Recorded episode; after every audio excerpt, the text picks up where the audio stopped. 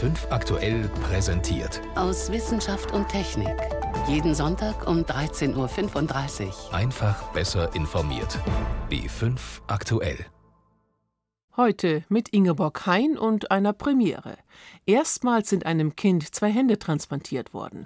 Außerdem beschäftigt uns die lange Suche nach Bayerns drittem Nationalpark. Was sind überhaupt die Kriterien für einen solchen Park? Und wir begeben uns auf Ahnenforschung.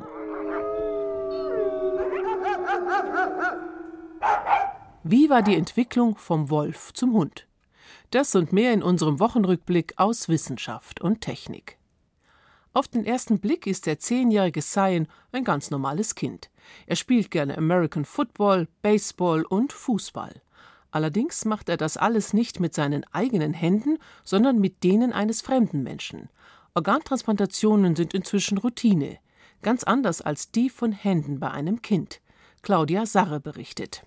Beide Hände und Unterarme wurden ihm vor zwei Jahren transplantiert. Das erste Mal überhaupt, dass eine solche Operation an einem Kind vorgenommen wurde, berichten seine Ärzte nun in der Fachzeitschrift The Lancet Child Adolescent Health. When I got my hands, it's like here's the piece of my life that was missing. Now it's here. Now my life is complete. Als ich meine Hände bekommen habe, war es, als würde ich das Stück in meinem Leben bekommen, das gefehlt hat. Jetzt ist mein Leben komplett, freut sich der zehnjährige Junge aus Baltimore. Als Zion Harvey zwei Jahre alt war, erkrankte er an einer schweren Blutvergiftung. Ärzte waren gezwungen, seine Hände und Füße zu amputieren. Außerdem versagten seine Nieren und er musste sich einer Nierentransplantation unterziehen. Schon als Kleinkind musste er Medikamente zur Unterdrückung von Abwehrreaktionen einnehmen. Glück im Unglück, denn diese machten die Handtransplantation wesentlich einfacher. We have learned so much. We are grateful to him. Wir haben so viel gelernt, sodass wir ihm dankbar sind. Das ganze Team ist energetisiert, schwärmt Dr. Scott Levin, Handchirurg am Penn's Medicine und Children's Hospital in Philadelphia. Fast elf Stunden dauerte die OP, bei der die Hände eines verstorbenen Kindes angenäht wurden. Während des Genesungsprozesses wehrte sich der Körper des kleinen Jungen gegen die neuen Organe. Achtmal zeigte er schwere Abstoßungsreaktionen. Doch durch Medikamente konnten sie gestoppt werden. Und 18 Monate später konnte Zion greifen, malen, Papier schneiden, sich selbst anziehen und sogar Liegestützen machen. Like right now, her hands are cold. And sometimes they're warm. Sometimes they're hot. Manchmal sind meine Hände kalt, manchmal warm, manchmal heiß, erklärt der Junge, der auch noch auf Beinprothesen läuft. Seine Mutter Patty Ray war einfach nur wichtig, dass der Junge eigenständiger wurde und nicht in allem von ihr abhängig war. One of the major concerns was him growing up and being able to do certain things and have that independence and not need me forever. Für das Medizinerteam am Kinderkrankenhaus in Philadelphia ist die Genesung des kleinen Zion einzigartig. Insbesondere, weil noch nie zuvor einem Kind, das sich noch im Wachstum befindet, Gliedmaßen transplantiert wurden, so Dr. Benjamin Cheng, Co-Direktor des Handtransplantationsprogrammes. Auf den Röntgenbildern können wir messen, dass der Knochen länger wird. Daher wissen wir, dass er wächst. Zion und seine Familie haben harte Zeiten hinter sich. Mit mit unendlich vielen Schmerzen und Rückschlägen. Jetzt hat der Junge nur noch einen Wunsch. Seine Mutter zu überzeugen, dass er beim American Football mitspielen darf. Das wünschen wir ihm natürlich und vor allem, dass seine Hände problemlos mit ihm weiterwachsen. Die langwierige Suche nach einem neuen Nationalpark für Bayern. Seit Dienstag ist zumindest klar, der Spessart und der Frankenwald werden es nicht. Im Rennen bleiben die Donauauen rund um Neuburg und die Rhön. Zum Meer konnte sich die Staatsregierung noch nicht durchringen. Bleiben wir deshalb bei einer grundlegenden Frage. Was zeichnet einen Nationalpark ganz generell aus? Welche Kriterien muss er erfüllen? Renate L. Als der US-Kongress 1872 am Yellowstone River im Nordwesten der USA den weltweit ersten Nationalpark gründete, sollte das Gebiet mit seinen spektakulären Geysiren und heißen Quellen eine Art Vergnügungspark werden. Später hat man sich besonnen und wollte mit den Nationalparks unberührte Natur für zukünftige Generationen erhalten. Diese Idee setzte sich weltweit durch, aber jedes Land hatte eigene Vorstellungen davon, wie ein Schutzgebiet aussehen muss, damit es den Premium-Titel Nationalpark verdient. Erst in den 70er Jahren formulierte die Weltnaturschutzunion Kriterien für einen Nationalpark, sagt Trevor Sandwith, der das Schutzgebieteprogramm der Organisation leitet. It needs to be ein Nationalpark muss groß genug sein, damit alle ökologischen Prozesse, die die Artenvielfalt und die Natur im Park erhalten, immer weiterlaufen. Und er muss auch natürlich genug sein, also in einem natürlichen oder naturnahen Zustand. Eine naturnahe Fläche zu finden, ist hierzulande gar nicht so einfach. Die zunehmend industrialisierte Landwirtschaft, Straßen, Gewerbegebiete und Siedlungen nehmen immer mehr Raum ein. Das weiß die Politik auch. Da drängt sich der Verdacht auf, dass ein Nationalpark als Feigenblatt dienen soll. I don't think that people see ich glaube nicht, dass ein Nationalpark als Ausrede gesehen wird für Zerstörung überall sonst. Es wäre ein Widerspruch und es würde nicht funktionieren. Deswegen muss auch die Landnutzung zwischen den Nationalparks angemessen sein. Es darf keine harte Grenze geben, zum Beispiel zwischen einer Siedlung oder einem Gewerbegebiet und einem Nationalpark. So ein krasser Gegensatz ist schwer zu managen. Um den Nationalpark herum brauchen wir eine Pufferzone, Weidewirtschaft, Landwirtschaft oder ähnliches, mit weiteren Übergängen bis hin zu urbanen Gebieten. Naturnahe Gebiete mit Pufferzone, das sind vor allem Wälder, aber auch die sind seit Jahrhunderten bewirtschaftet. In Auengebieten wie den Donauauen, die in Bayern als Nationalpark in Frage kommen, haben Flussbegradigungen und Wasserkraftwerke oft die Landschaft verändert. In einem Nationalpark ist damit Schluss. Dann heißt es zurück zur Natur. Das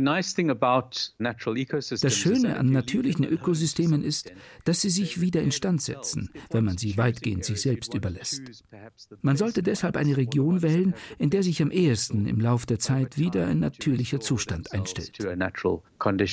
Ein gutes Beispiel ist der Nationalpark Bayerischer Wald. Der wurde 1970 gegründet. Seitdem beobachten Wissenschaftler, wie die Natur Krisen bewältigt, etwa Stürme oder eine Borkenkäferinvasion.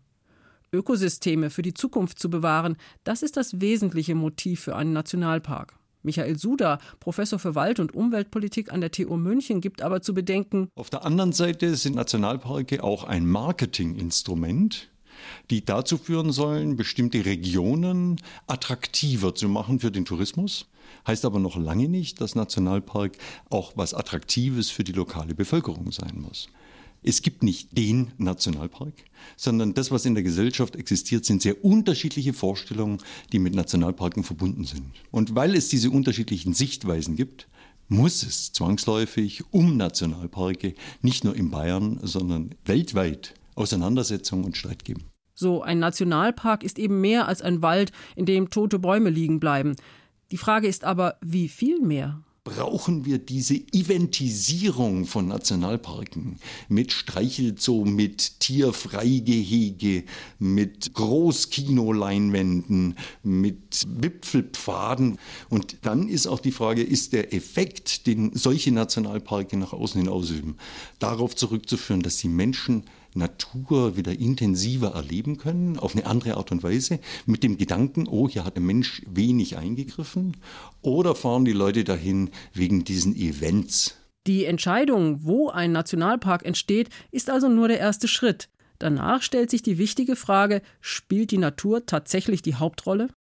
Eine existenzielle Frage in einer Zeit, in der die Zersiedelung unserer Landschaft immer mehr voranschreitet. Ein Beitrag von Renate L. Zur Erinnerung, 1970 wurde in Deutschland der erste Nationalpark eingerichtet im Bayerischen Wald. Acht Jahre später dann der zweite in den Berchtesgadener Alpen. Inzwischen sind es deutschlandweit 16 Stück und vielleicht ja bald 17. Sie hören B5 am Sonntag aus Wissenschaft und Technik. Im Studio Ingeborg Hein. Gravitationswellen sind ein zentraler Baustein von Einsteins Relativitätstheorie. Anfang 2016 konnten Forscher sie zum ersten Mal nachweisen und als eine Art winziges Zittern sogar hörbar machen. Eine Sensation damals. Von diesen Wellen erhoffen sich Forscher Antworten über viele offene Fragen im All, über schwarze Löcher zum Beispiel.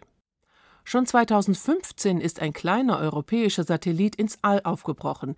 LISA Pathfinder, so heißt er, sollte zeigen, Gravitationswellen lassen sich nicht nur auf der Erde messen, sondern auch im All. Jetzt ist der Satellit abgeschalten worden, Mission also erfüllt? Mein Kollege Stefan Geier hat das Ganze von Anfang an beobachtet. Herr Geier, was war denn das Ziel? Eigentlich ein Wegbereiter, ein Versuchsballon für ein größeres Ziel, die LISA-Mission. Da sollen Satelliten in Dreiecksformation fliegen und Gravitationswellen im All messen. Dann hätte man eine ganz neue Art von Teleskop. Und mit dieser Mission, LISA Pathfinder, wollte man ausprobieren, ob die Idee überhaupt funktioniert.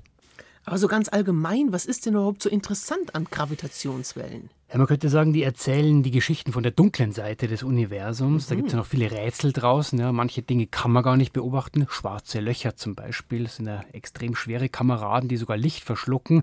Kein Licht, keine Möglichkeit, sie mit den Teleskopen zu sehen, wie wir heute haben. Aber man kann sie, naja, man könnte sagen, hören, weil sie eben Gravitationswellen aussenden. Aber die sind eben extrem schwer aufzuspüren. Das Hören dieser Wellen war ja die große Sensation im vergangenen mhm. Jahr. Wie kann man sich denn überhaupt so Gravitationswellen vorstellen? Da ist Fantasie gefragt. Das ist alles ganz anders, als wir unsere Welt erleben. Man muss eine Sache akzeptieren, und zwar, dass die Gravitationskraft, die uns auf der Erde hält oder den Mond um die Erde kreisen lässt, das ist gar keine Kraft, sondern eine Eigenschaft des Raumes, hat Einstein gesagt.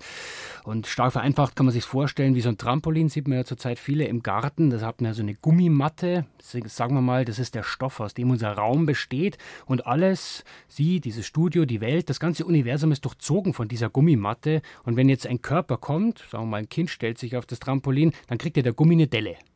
Und je größer der Körper ist, desto größer die Delle. Und wenn die Dinge jetzt sich bewegen, sagen wir mal, das Kind springt oder im All fliegt halt ein Stern oder ein schwarzes Loch, dann bringt das den Raum durcheinander, erzeugt Wellen. Und was machen die? Die dehnen und die quetschen den Raum. Das heißt, die breiten sich aus. Und wenn man sich sehr Mühe gibt, dann kann man eben dieses Dehnen und Quetschen messen. Und warum ist denn dieses Messen so schwer? Das große Problem ist, die Gravitation ist sehr schwach. Also anders als beim Trampolin ist der Raum sehr steif. Das heißt, ich brauche riesige Energien, um überhaupt nochmal eine bedeutende Welle zu erzeugen. Jeder von uns macht Gravitationswellen. Also wenn ich das Mikrofon nehme und hochwerfe, macht auch eine, aber das ist unglaublich klein. Also zum Beispiel die Gravitationswellen, die man schon gemessen hat auf der Erde, die stammen von schwarzen Löchern, die sind 30 mal schwerer als unsere Sonne. Und die Auswirkung auf der Erde, diese Welle hat den Raum gedehnt um einen Bruchteil des Durchmessers eines Atoms. Deswegen hat Einstein auch gar nicht geglaubt, dass man es jemals messen kann. Also man kann sich vorstellen, man braucht unglaublich empfindliche Geräte, um diesen winzigen Unterschied überhaupt zu messen. Und genau solche Geräte waren ja auf diesem Pfadfinder-Satelliten. Genau, Messgeräte, die schauen sollten, kann man sowas auch in der Schwerelosigkeit machen. Das sind also zwei kleine Kästchen. Der Satellit ist so groß wie ein Kleinwagen. Da ist ein Laser dazwischen, der den Abstand misst und das eben extrem genau. Das Prinzip ist, na, stellen Sie sich vor, Sie gehen ins Badezimmer, machen das Licht aus und leuchten mit der Taschenlampe in den Spiegel. Das Licht läuft hin und zurück in Ihr Auge und wenn man weiß, wie schnell das Licht ist, kann ich ausrechnen, wie weit ist denn der Spiegel eigentlich von mir weg. Jetzt kommt so eine Gravitationswelle, die dehnt den den Raum minimal, dann ist der Spiegel ein bisschen weiter weg. Und wenn ich das messen kann, zack, habe ich dich gemessen. In echt ist es natürlich ein Laser statt einer Taschenlampe, in mehrere Richtungen und so weiter. Aber in diesem Satelliten hat dieser grundsätzliche Aufbau funktioniert. Der Abstand ist noch zu klein, um wirklich Gravitationswellen zu messen. Aber das soll dann eben bei dieser Hauptmission passieren. Jetzt könnte man ja sagen, auf der Erde hat man diese Gravitationswellen schon mehrfach gemessen. Warum überhaupt der Aufwand im All? Der Vorteil im All ist, ich kann wesentlich weiter auseinandergehen. Mit diesen Messstrecken kann die größer machen. Auf der Erde schafft man ja, 1000 Kilometer. Im All habe ich drei Satelliten später mal, die sind 2,5 Millionen Kilometer auseinander, fliegen dann im Dreieck und dann kann man, so zumindest die Theorie, ganz andere Gravitationswellen messen. Das geht auf der Erde gar nicht. Da geht es zum Beispiel dann um Geschichten von Körpern mit mehreren Millionen Sonnenmassen. Was machen die eigentlich so? Weiß man nicht, könnte man dann aber rausfinden. Ihr Fazit, Herr Geier, der Pfadfinder Lisa Pathfinder, ein erfolgreicher kleiner Schritt? Erfolg, ja, würde ich sagen. Will man ja auch erwarten bei 400 Millionen Kosten. Aber das Wichtigste ist, dass man sieht, diese Idee funktioniert. Trotzdem, das Ganze ist noch weit weg. Erst 2034 soll dann die Hauptmission starten.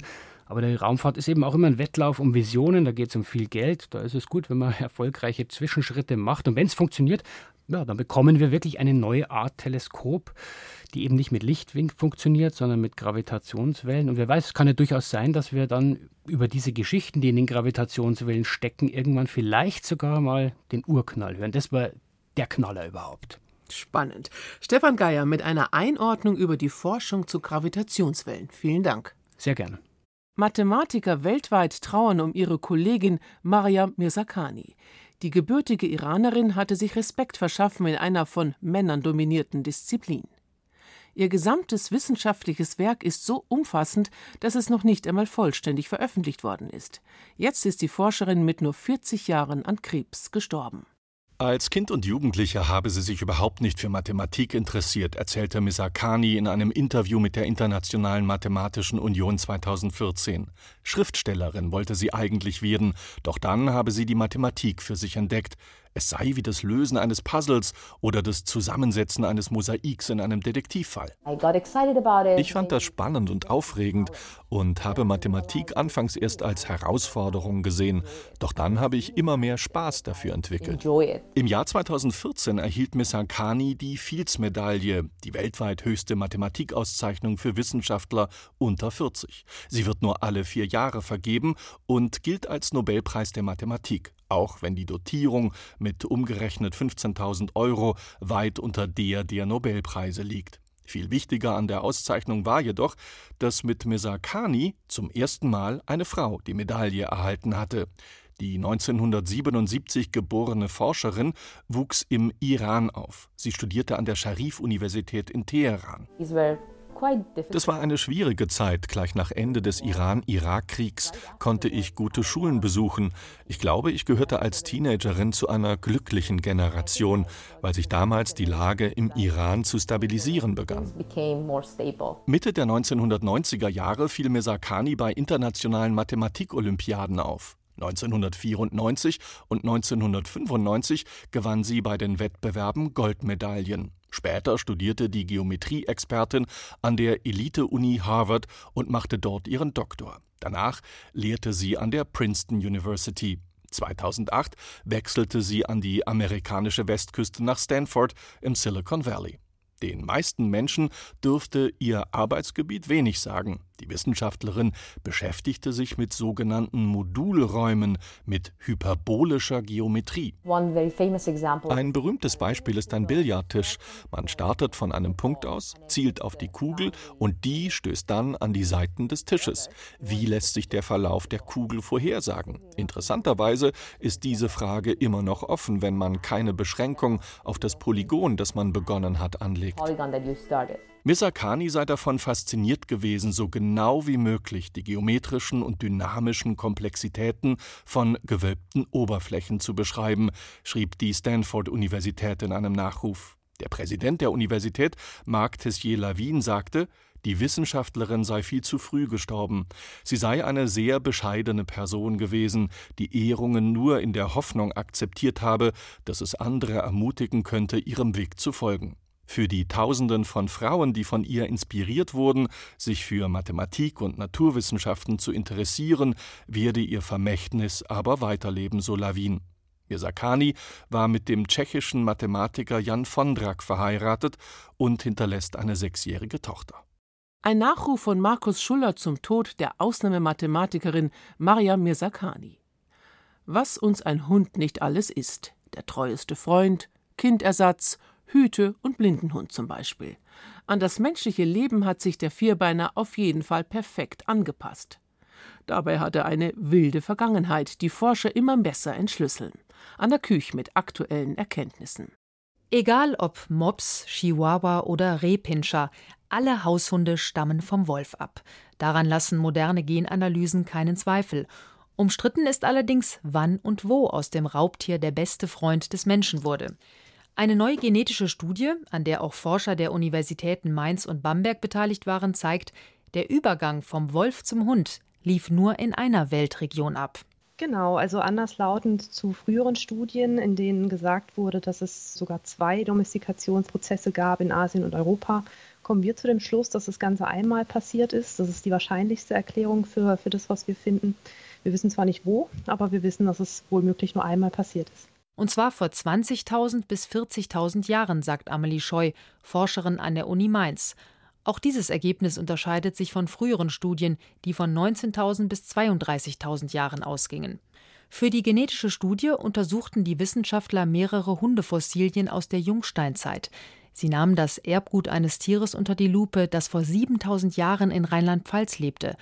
Auch die Überreste eines Hundes aus der Kirschbaumhöhle in der Fränkischen Alb wurden analysiert. Das ist ein Glücksfall bei uns gewesen. Wir hatten einmal einen kompletten Schädel und einmal eben nur ein kleines Stück des Schädels. Aber in beiden Fällen war es das sogenannte Felsenbein. Das ist ein Teil vom Schläfenbein, durch das der Gehörgang führt. Und das, wie der Name schon sagt, Felsenbein, das ist ein sehr, sehr harter Knochen. Und diese Härte des Knochens sorgt dafür, dass sich die DNA dort über die Jahrtausende hinweg außerordentlich gut erhält. Es zeigte sich, dass diese prähistorischen Hunde große Übereinstimmungen im Erbgut haben mit den heute lebenden Tieren. Sie sind also zweifellos miteinander verwandt. Die Forscher schließen daraus, dass Wölfe nur einmal domestiziert wurden, auch weil der Vorgang sehr komplex war.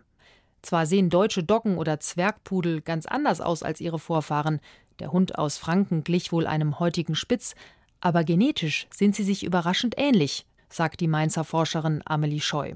Wir können davon ausgehen, dass es wirklich eine Ahnenreihe über 7000 Jahre gab. Wir sehen aber auch durchaus Vermischungen. Wir sehen, dass Hunde zum Beispiel jetzt in unserem Fall nach Deutschland gebracht wurden und sich vermischt haben mit der Gruppe Hunde, die schon hier lebte.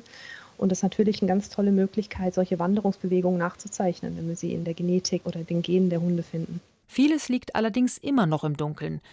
Was passierte genau vor 20.000 bis 40.000 Jahren, als die Wölfe sich dem Menschen annäherten? Oder war es andersherum?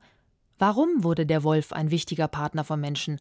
Darüber können Forscher bislang auch nur spekulieren, sagt Kurt Kottreschall, Biologe und Verhaltensforscher an der Uni Wien. Das hatte wahrscheinlich spirituelle Gründe und vermutlich gab es auch gleich einmal so eine Jagdpartnerschaft zwischen Wölfen und Menschen. Wie ist das passiert? Haben sich die Wölfen den Menschen oder die angeschlossen oder haben die Menschen Wolfswelpen aufgezogen, sozusagen mit an der Brust der Frauen mit den Kindern? Wahrscheinlich zweiteres. Alles deutet darauf hin, dass die Annäherung eher in Europa stattgefunden hat. Aber einen Beweis dafür gibt es bis heute nicht. Fest steht, die Domestizierung des Wolfes war ein komplexer Prozess. Wie lief das ab, ein wildes Tier so an den Menschen zu gewöhnen, dass es im Laufe der Jahrtausende zum Hund wurde? Die Mainzer Paläogenetikerin Amelie Scheu hat noch viele Fragen. Welche Eigenschaften haben sich zuallererst geändert, als der Hund in die Obhut des Menschen genommen wurde? Wir wissen aus dem archäologischen Fundmaterial, dass sich die Größe sehr schnell ändert, dass äh, gewisse Formen, wie zum Beispiel die Schnauzenform, sich sehr schnell ändert. Aber wir wissen auch nicht, wie das Verhalten sich ändert. Wie denn auch? Wir haben ja nur Knochen. Und das in den Genen vielleicht zu finden, wie Hunde sich geformt haben über die Jahrtausende, bis sie zu dem werden oder wurden, was wir heute finden, das finde ich eine sehr, sehr spannende Frage. Mit diesem Ausflug in die Hundeforschung endet für heute Wissenschaft und Technik am Mikrofon Ingeborg Hein.